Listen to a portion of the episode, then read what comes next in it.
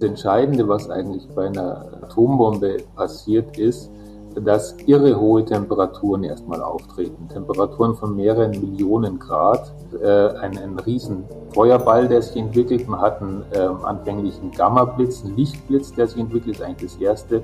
Es verdampft alles, was da, was in nächster Nähe ist. Das heißt, man sieht dann diesen typischen Atompilz. Was ist eigentlich eine Atombombe? Wie funktioniert sie? Warum ist sie so verheerend? Fragen wir einen Experten, fragen wir Christian Sicker. Tonspur Wissen. Endlich die Welt verstehen. Ein Podcast von Rheinischer Post und Leibniz Gemeinschaft.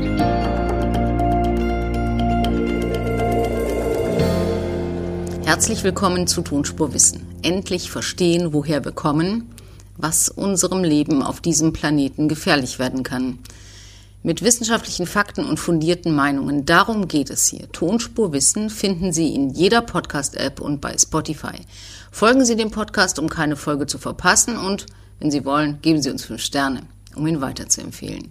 Grüße gehen raus an Kindle 64. Bildend und unterhaltsam zugleich finden Sie uns. Heute geht es um die Atombombe. Das ist die gefährlichste Waffe der Welt und viele haben Angst, dass der russische Präsident Wladimir Putin sie in seinem Krieg gegen die Ukraine möglicherweise irgendwann einsetzt.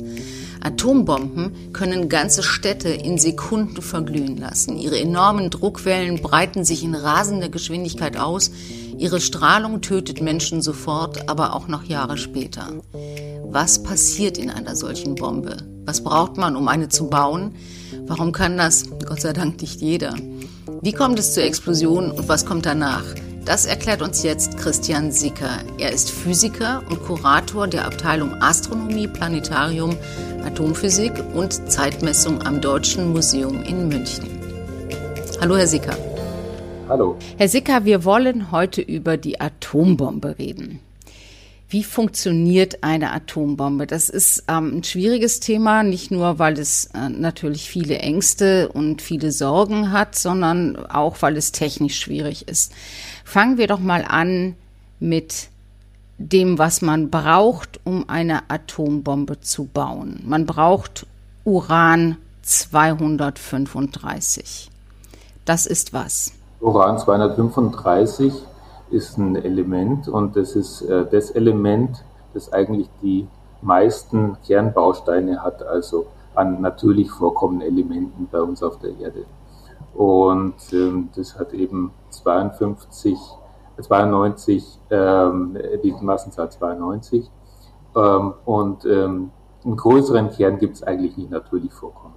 Also es ist das größte und auch schwerste Atom, was in der freien Natur auch vorkommt und deshalb ist es besonders interessant für Menschen, die sich mit der Frage von Kernspaltung interessieren. Genau. Ähm, es ist halt so, dass man ähm, besonders schwere Kerne, die kann man eben zum Zerplatzen bringen durch gewisse physikalische Prozesse, also durch Beschuss mit äh, Neutronen und ähm, das ist eben beim Uran der Fall. Das ist das leichte mhm. Fall. Gucken wir noch mal ganz kurz ähm, auf, auf das Uranatom. Sie haben gesagt, es hat 92 Protonen. Das ist das, was sind die positiv geladenen Teile, die im Kern eines Atoms sind. Da drumherum sind dann 92 Elektronen. Das sind die negativ geteilten, äh, die negativ geladenen Teilchen in einem Atom und Beides hält das Atom zusammen. Wie kommt man denn jetzt auf den Namen 235? Naja, im Kern sind nicht nur die Protonen, die geladenen Teilchen, sondern auch noch die Neutronen. Und ähm, so ein Kern setzt sich eben immer aus Protonen und Neutronen zusammen. Wobei ähm, bei Kernen, die jetzt nicht ganz so schwer sind, sind die Protonen- und Neutronenzahl ungefähr gleich. Und bei schweren Kernen wie Uran, da sind die ähm, Neutronenzahlen etwas über den Protonenzahlen. Also wir haben 92 Protonen und 235 kommt dann dadurch zustande, dass es 143 zusätzliche Neutronen gibt, die nichts machen im Atom, außer dass sie es schwer machen. Genau, die machen es schwer. Naja, sie, sie sorgen auch dafür, dass es stabil ist im Endeffekt. Also der äh, Kern hält nur deswegen zusammen, weil zwischen den Neutronen und zwischen den Protonen Kernkräfte wirken und deswegen hält er zusammen. Also wenn sie nur Protonen hätten im Kern, das würde nicht zusammenhalten. Mhm. Also wir haben jetzt bei diesem Uran, was so ganz schwer ist, 92 äh, Protonen, 143 Neutronen, bei Uran 235. Es gibt dann auch noch Uran 238, da sind dann eben nochmal drei Neutronen mehr drin. Wie viel davon kommt denn in der freien Natur vor? Naja, es ist also so, dass Uran im Natururan ähm, ist tatsächlich so, dass das zu 99 Prozent, 99,27 genau ist es exakt, ähm, aus Uran 238 besteht. Und äh, nur der Rest ist äh, Uran 235. Und der eigentliche Witz ist jetzt, dass man eigentlich dieses Uran 235 braucht, um äh, eine Atombombe zu bauen, um Kernspaltung zu machen. Weil man ähm, Atome mit geraden Zahlen von Neutronen, ich habe das alles nachgelesen, ja. nicht so gut spalten kann wie Atome mit ungeraden Zahlen. Genau, weil die nicht so stabil sind, ähm, die, mit ungeraden, die mit ungeraden Zahlen. Und da, da kann ich eben durch ähm, ein, ein Prinzip ähm, Beschuss mit langsamen Neutronen kann ich eben so ein Uran 235 Kern zum Platzen bringen. Mhm. Jetzt müssen wir nur noch ganz kurz, bevor wir auf das Zerplatzen kommen, das ist ja dann eigentlich schon ähm, das Wesen, wie so eine Atombombe dann am Ende funktioniert, müssen wir nur noch überlegen, also wir haben äh, ganz wenig Uran 235 und ganz viel Uran 238. Ich brauche aber für eine Atombombe Uran 235. Wie komme ich denn dann zu mehr Uran 235? Ja, das ist ein relativ komplexes Verfahren und das ist eigentlich auch der Grund, wieso es relativ schwierig ist, eine Atombombe zu bauen. Also das Prinzip der Bombe allein, wie sie mechanisch funktioniert, im Endeffekt ist nicht so schwierig, aber ähm, diese Urananreicherung, wie man da, wie man auch äh, sagt, die ist eben schwierig. Und da muss man zunächst die, das, das Natururan aus dem Gestein auslaugen bekommt dann sowas wie Yellow Cake, wird es ähm, genannt, und dann zu einer chemischen Reaktion macht man Uranhexafluorid draus. Und der Witz ist jetzt dann, ähm, dass man dann immer noch diese, diese beiden Isotope drin hat. Und da muss man jetzt die Isotope teilweise trennen. Äh, Isotope, be, be, Isotop beschreibt genau, das ist einmal, äh, dasselbe Element, also dasselbe Atom, nur mit einer unterschiedlichen Zahl von Neutronen. Oh, ne? genau, also, das bezeichnen ähm, wir als Isotope. Hm? Also 238 und 235 sind Isotope desselben Elements. Genau, und das, äh, die Schwierigkeit ist halt, dass die chemisch so ziemlich äh, gleich reagieren. Das ist bei ähm, verschiedenen Isotopen von verschiedenen Elementen eigentlich fast immer so.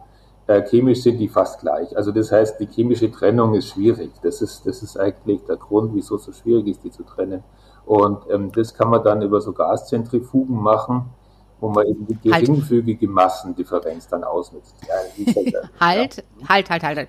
Wir müssen jetzt erst, erst, erst überlegen, äh, Gaszentrifugen heißt, also ich stelle mir jetzt erstmal Uran ja vor als Metall, als ganz, ganz schweres Metall.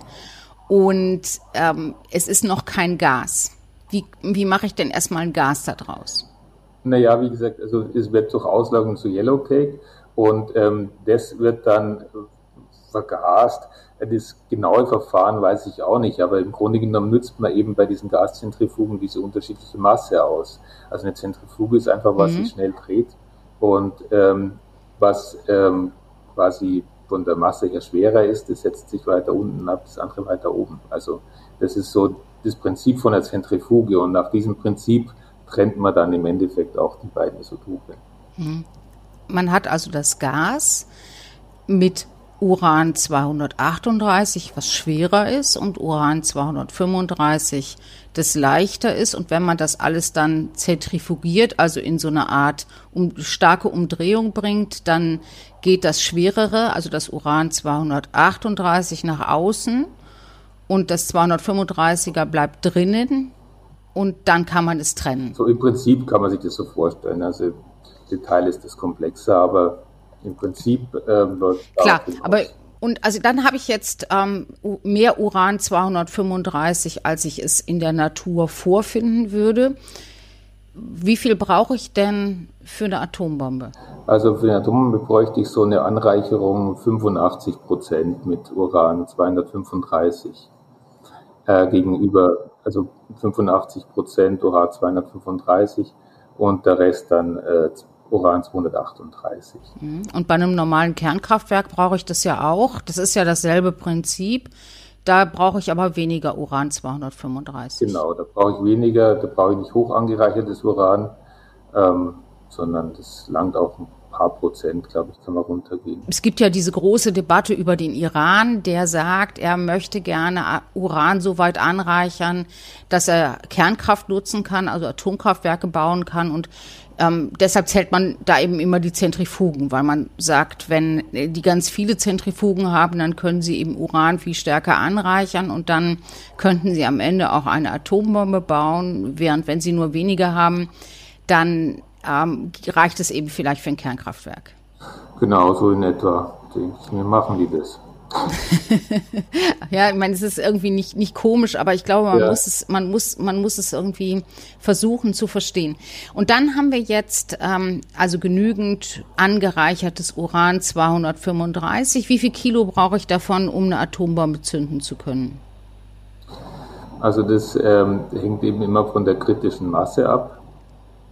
Ähm, kritische Masse äh, ist die Masse, die ich von, von einem Element brauche ähm, an einem Ort, um eine Kettenreaktion aufrechtzuerhalten. Also das ist die Masse, die ich da quasi mindestens brauche. Und bei Uran äh, 235 wären es 49 Kilogramm. Also das ist die Mindestmasse, die ich brauche, damit ich eine Kettenreaktion bekomme. Drunter habe ich keine Kettenreaktion. Hm, also äh, ungefähr 49 Kilo. Ungefähr das ist, 49 Kilo, ja. das ist, wie stelle ich mir das vor? Kann ich das in die Hand nehmen? Ist das äh, so groß wie eine Pampelmuse oder ist es mehr oder weniger? Ja, das ist, das ist sowas, ja. So, so in dem, in dem Radius circa. Also das ist ja ein sehr schweres Element. Das ist schwerer als Blei noch und, und ich habe also jetzt eine Pampelmusengroße äh, Pampelmusen Klumpen Uran 235, den ich zu einer Atombombe verarbeiten will. Wie mache ich das? Ja, also im Prinzip gibt es zwei Prinzipien, ähm, die möglich sind. Wir nehmen das ähm, Einfachere. Also, also es ist eigentlich so, ich muss ja irgendwie die Maßnahmen am Anfang getrennt haben wenn ich eine überkritische Masse habe, dann fängt von selber meine Kernreaktion an und dann habe ich eine Atombombe. Also ich muss die Massen irgendwie zusammenbringen. Ich muss sie, ich muss zwei unterkritische Massen, also die weniger als jetzt 49 Kilogramm von Uran 235 zum Beispiel sind, die muss ich zusammenbringen zu einer überkritischen Masse. Ich, ich, ich, ich teile also meine Pampelmusengroße Uran 235 ähm, Einheit in zwei Teile. Genau, genau. Und da gibt es eben äh, dann die Möglichkeit, einerseits, dass man ähm, so, eine, so einen Zylinder nimmt und den Zylinder dann über so einen Kern drüber schießt. Und dann gibt es so eine, ähm, dann gibt es die überkritische Masse, das sogenannte GAN-Prinzip ist es. Und dann gibt es noch die Möglichkeit, dass man eine Hohlkugel nimmt und ähm, dann von außen Sprengladungen anbringt und die quasi komprimiert und so die kritische Masse dann ähm, erzeugt an einem Punkt. Das ist, man muss immer auch immer dazu sagen, die kritische Masse ähm, ist natürlich für den optimalen Fall jetzt, dass das Ganze eine Kugel ist und ähm, dass ähm, nicht zu viele Neutronen eben verloren gehen durch irgendwelche mhm. Prozesse. Ich habe zwei Teile meines Uran 235 und die brauche ich, damit nicht der Klumpen selber anfängt, eine Atombombe zu zünden. Die beiden trenne ich und tue sie in einen Zylinder. Genau, genau. Und dann muss ich aber ja irgendwas tun, damit diese beiden nicht kritischen Massen zu einer kritischen Masse werden. Was mache ich?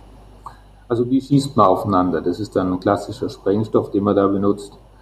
Ähm, und zum gegebenen Zeitpunkt ähm, wird, wird der gezündet und dann wird eigentlich ähm, entweder diese, diese Hohlkugel zur Implosion gebracht, da braucht man allerdings ganz gezielte Zündungen von allen Seiten dann, oder Sprengstoff von allen Seiten, und, äh, oder man schießt dann diese, ähm, diesen Zylinder auf den Kern drauf, auf so einen Zylinderkern drauf und ähm, dann kommt die Kettenreaktion in Gang. Oft braucht man nochmal ähm, Neutronen, Neutronenquelle, die das zusätzlich in Gang setzt.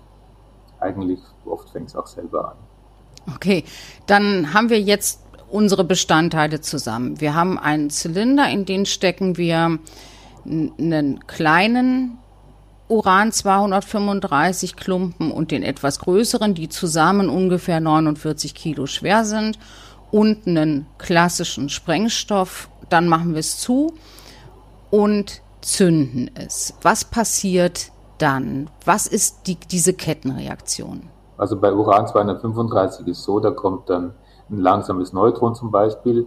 Ähm, dann wird ein instabiler Übergangskern erzeugt und der zerplatzt dann. Und dann entstehen ähm, zwei Kernbruchstücke und der Witz dabei ist dann, es entstehen äh, neue Neutronen. Und zwar zwei oder drei Neutronen und die sind eigentlich wieder in der Lage, dann weitere Urankerne zu spalten.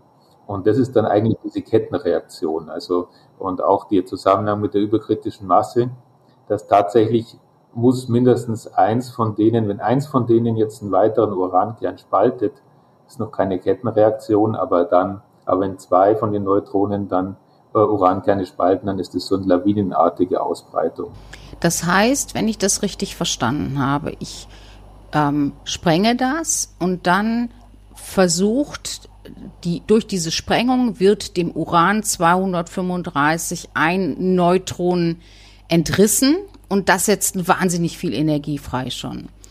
Und wenn dieses Neutron sucht sich dann einen neuen Partner und würde dem nächsten oder das, das Uranatom, das kein Neutron mehr hat, entreißt dem nächsten ein Neutron.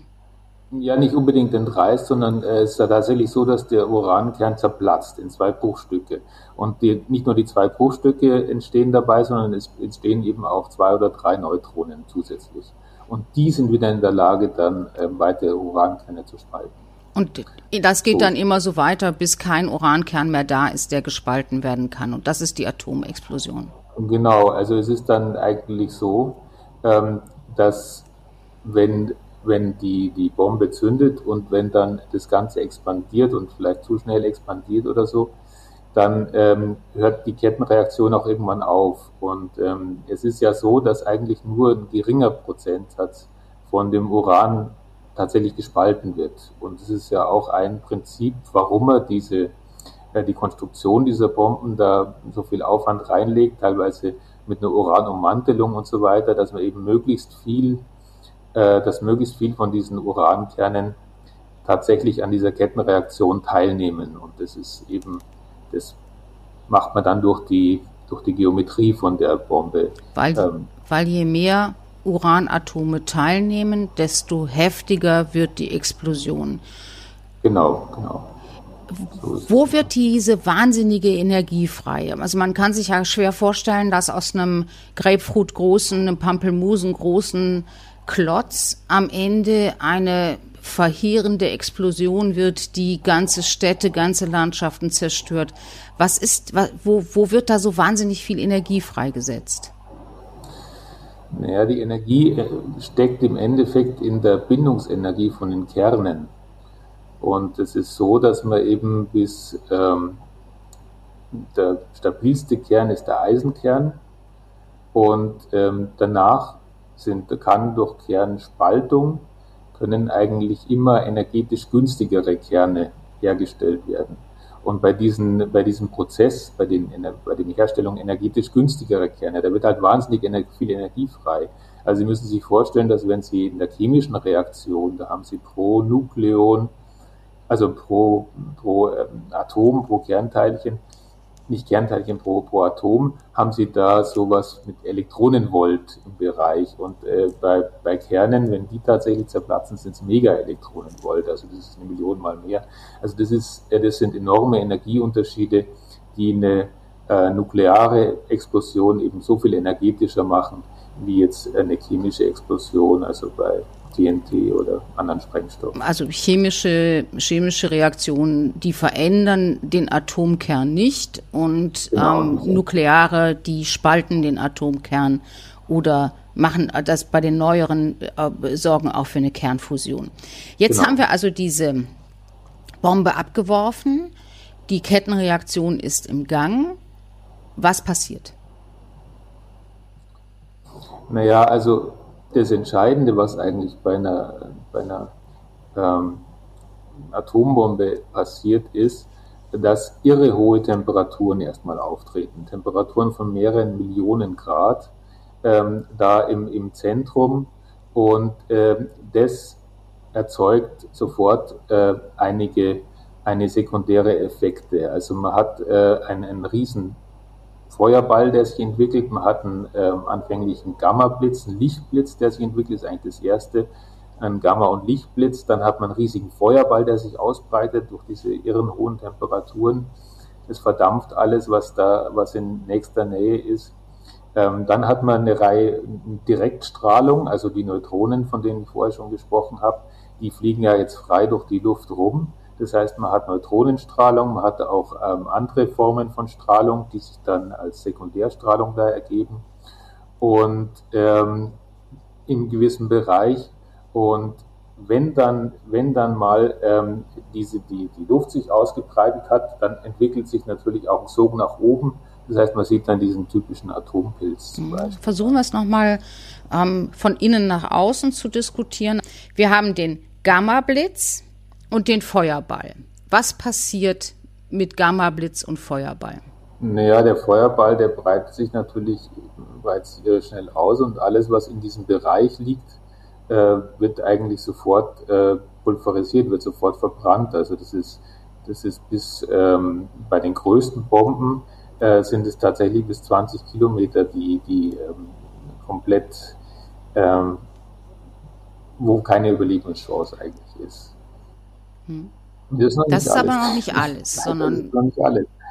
danach ja, kommt. Danach kommt äh, eben die Druck, auch eine Druckwelle, also durch diesen, äh, wie gesagt, plötzliche Expansion der Luft im Zentrum und so entsteht eine irre Druckwelle. Und ähm, nach dieser Hitzewelle entsteht eine Druckwelle. Es war ja oft so, auch dass ähm, es in Hiroshima und Nagasaki zum Teil auch so Schattenbilder gab, wo man gesagt, hat, naja, wo sind äh, man hat, hat quasi die Personen wurden an, an Hauswänden oder so abgebildet, dadurch, dass die eigentlich diese große Hitze äh, die Körper mehr oder weniger pulverisiert hatte und dann hat, fragt man sich, wo sind die Körper eigentlich, dann hat eben die Druckwelle dann die Körper oder die Leute, die diese Schatten produziert haben, oft dann weggeweht. Also und die Druckwelle ist, wenn wir sagen, im Kern ähm, ist eben alles schon pulverisiert. Wie weit wirkt die Druckwelle dann? Als Zerstörung? Das ist eigentlich fast ähm, ähnlich, wobei die Druckwelle kann man halt keine so klare Grenze angeben.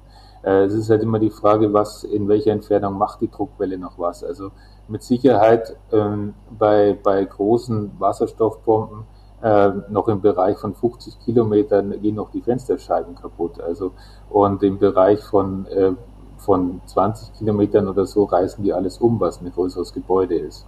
Also das ist jetzt bei der größten Bombe. Bei kleineren Bomben wie jetzt Hiroshima zum Beispiel, da waren es eben ein paar Kilometer, in denen alles eigentlich ähm, an größeren Gebäuden zerstört wird. Als Laie denkt man bei Atombomben sofort an den Atompilz. Wie entsteht der? Also an diese pilzartige Bombe, die ein paar Minuten nach der Explosion sich bildet und am Himmel erscheint und alles dominiert. Naja, man hat ja diese, diese irre Hitze, das heißt, ähm, da expandiert die Luft auf einen Schlag und steigt natürlich auf und verursacht dann einen Sog nach oben. Und dieser Sog, der zieht, der zieht eben dann die äh, teilweise pulverisierte ähm, Erde unten, den pulveris pulverisierte ähm, Substanz, die dort ähm, eigentlich ähm, durch die Hitze eben pulverisiert wurde, mit nach oben. Und äh, das macht dann diese Wolke. Das macht das Bild. Ist das auch gefährlich?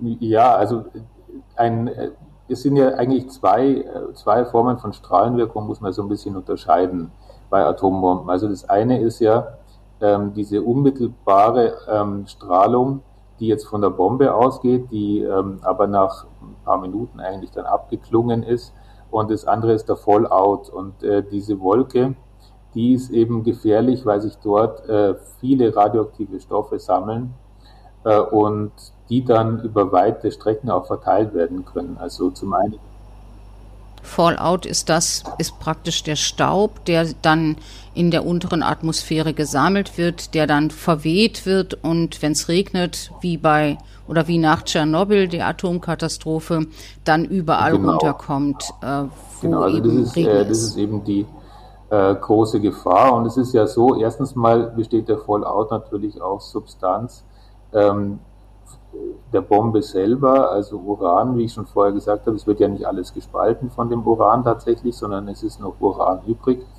äh, das natürlich radioaktiv ist. Bei einer Plutoniumbombe wäre es dann Plutonium, aber ähm, also davon ist noch was übrig. Und dann ist es natürlich so, dass eben durch diese Neutronen, die sind in der Lage, eben auch äh, andere Kerne zu aktivieren.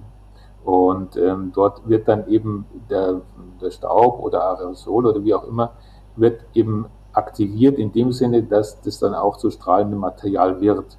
Und ähm, das wird dann in dieser Wolke hochgezogen und dieser Staub ist dann eben auch hochradioaktiv.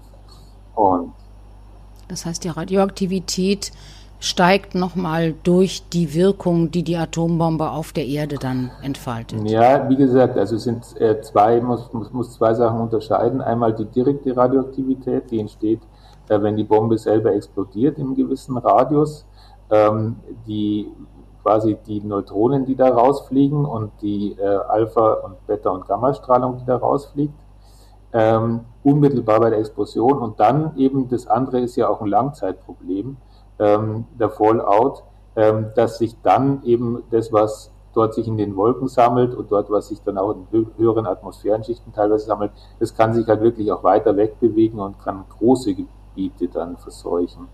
Ähm, das ist, das ist, muss man ein bisschen unterscheiden. Warum ist Radioaktivität so gefährlich? Was macht das mit den Zellen, den Menschen, den Körpern von, äh, ja auch von Pflanzen und von, von Organismen?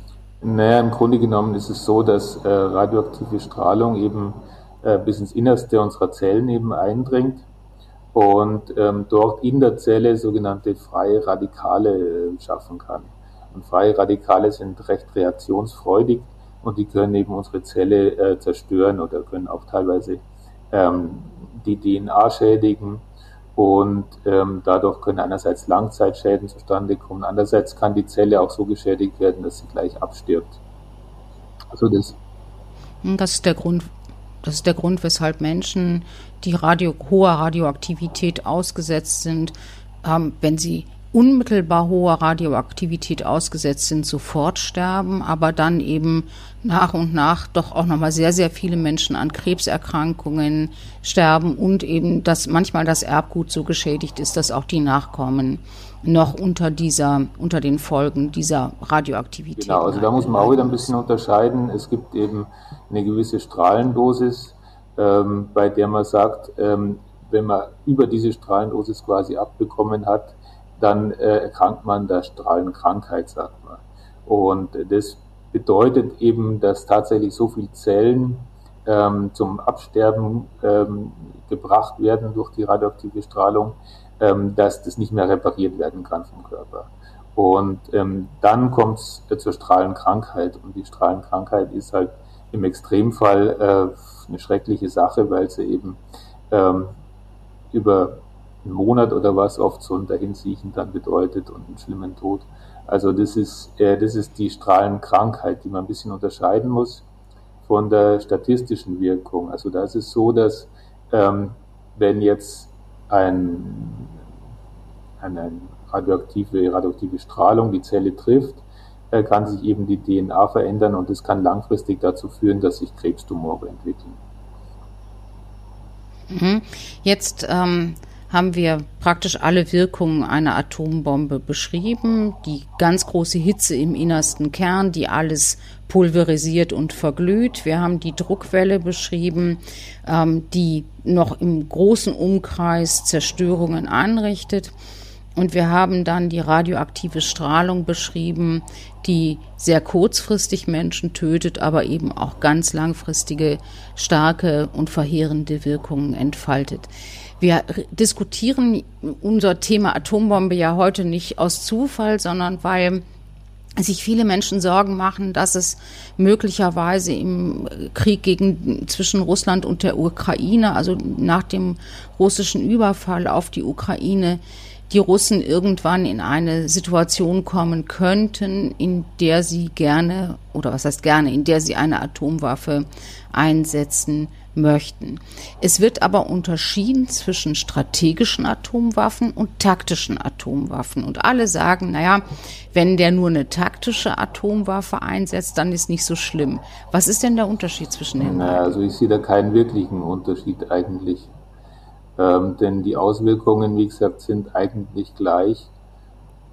Und ähm, ja, ja. Ich hatte das immer so verstanden, als wäre die taktische Atomwaffe nur eine, die relativ klein ist und die vergleichsweise regional wirkt, mit der dann eben jemand eine Atommacht, und davon gibt es ja nicht so sehr viele, eine Atommacht damit zeigt, ich kann sie einsetzen und ich will sie einsetzen während eben diese strategischen Waffen, die man ja aufgebaut hat im Kalten Krieg vor 1990, als die großen Blöcke USA und Russland sich feindlich gegenüberstanden, diese strategischen Waffen ja eigentlich immer dazu da waren zu sagen, ähm, der, der eine Atombombe hat, bedroht den, kann den anderen so bedrohen, dass der andere fürchten muss, wenn er wiederum eine einsetzt, dann auch selbst zerstört zu werden. Ja, ich meine, es gibt mittlerweile ja Abstufungen in allen Größenklassen, was, was auch atomare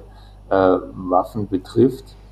Aber allerdings in den Auswirkungen kann ich da jetzt keinen so wirklichen äh, qualitativen Unterschied sehen. Ja, einen quantitativen vielleicht, dass man sagt, na ja, wenn ich eine kleinere Bombe einsetze, dann ist halt ähm, meine äh, Strahlung eher lokal begrenzt. Vielleicht ist mein Fallout auch nicht so, ist auch lokal begrenzter. Oder aber grundsätzlich äh, ist es ja keine, ist ja keine andere Technik. Also ich finde es immer, ich weiß nicht, ob diese Unterscheidung tatsächlich, ob man die so, so ähm, streng treffen sollte oder ob das überhaupt sinnvoll ist, die so zu treffen. Hm, also noch nicht mal das ist beruhigend. Das sind bisher Welt, in der Welt zweimal Atomwaffen in einem Krieg eingesetzt worden, Hiroshima und Nagasaki. Das war 1945, als äh, die USA mit diesem Einsatz den Zweiten Weltkrieg dann endgültig beendet haben, als dann eben auch Japan kapituliert hat.